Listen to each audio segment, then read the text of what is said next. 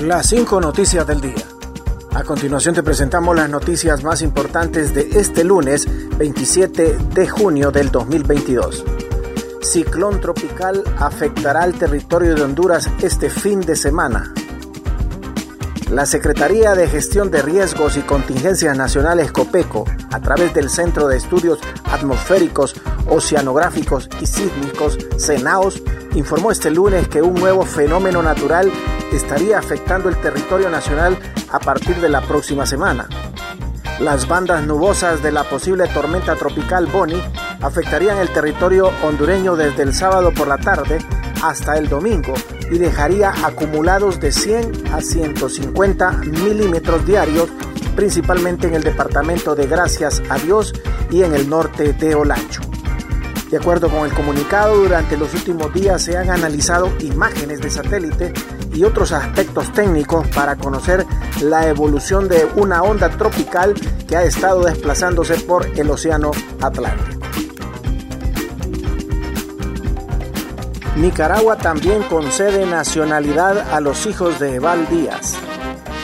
El gobierno de Daniel Ortega otorgó este lunes la nacionalidad nicaragüense por extensión a dos hijos de Eval Díaz, quien fue funcionario en el gobierno de Juan Orlando Hernández.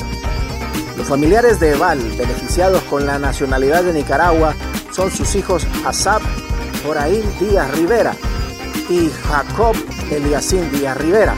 Ambos son originarios de México, pero con nacionalidad hondureña. La publicación de este lunes del diario oficial La Gaceta de Nicaragua indica que Eval Díaz, junto a Jael Rivera Pantoja, solicitaron bajo la figura de por extensión la naturalización de sus hijos en la Dirección Nacional de la Dirección General de Migración y Extranjería. Continuamos con las noticias en las cinco noticias del día. Nuevo ajuste a la tarifa de energía será absorbido por el gobierno. El ministro de la Secretaría de Energía, Eric Tejada Carvajal, informó este lunes que el gobierno absorberá el próximo ajuste de la tarifa eléctrica que estará en vigencia a partir del 1 de julio del presente año.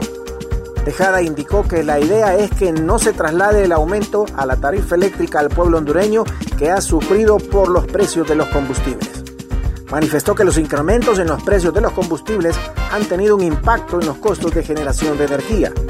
El impacto que hubiese percibido es del 12% aproximadamente, pero el gobierno va a absorber esto y ya tenemos tasado cuánto hubiese representado, dijo el titular de energía. Por medio de una llamada al 911 denuncian que desde un vehículo se intentó secuestrar a una menor de edad.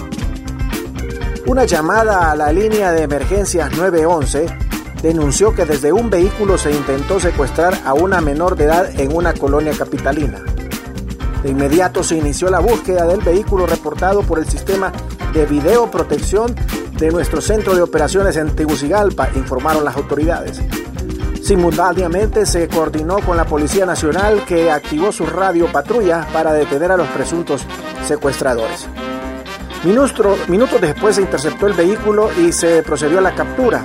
La participación de la ciudadanía, el trabajo coordinado de las personas e instituciones y el uso de la tecnología permitieron sacar de circulación a este presunto grupo criminal. El COEP respalda nueva ley para la elección de magistrados de la Corte Suprema de Justicia.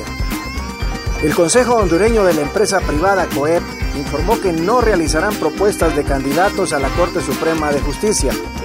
Como COEP Honduras no haremos propuestas de candidatos a la Corte, aunque así lo dispone la actual ley de la Junta Nominadora. Así lo confirmó el presidente del COEP, Mateo Gibrín, a través de su cuenta de Twitter. El presidente del COEP escribió eh, que creen que esto puede generar conflicto de interés y por ello estamos de acuerdo a que esto se elimine de la actual ley. Lo hemos analizado en COEP y estamos de acuerdo en que se apruebe una nueva ley para la Junta Nominadora. Tenemos el deber ciudadano de elegir a los mejores 45 profesionales del derecho, abogados y notarios, para ser candidatos a magistrados de la Corte Suprema de Justicia, agregó Mateo Gibri. Gracias por tu atención. Las cinco noticias del día te invita a estar atento a su próximo boletín informativo.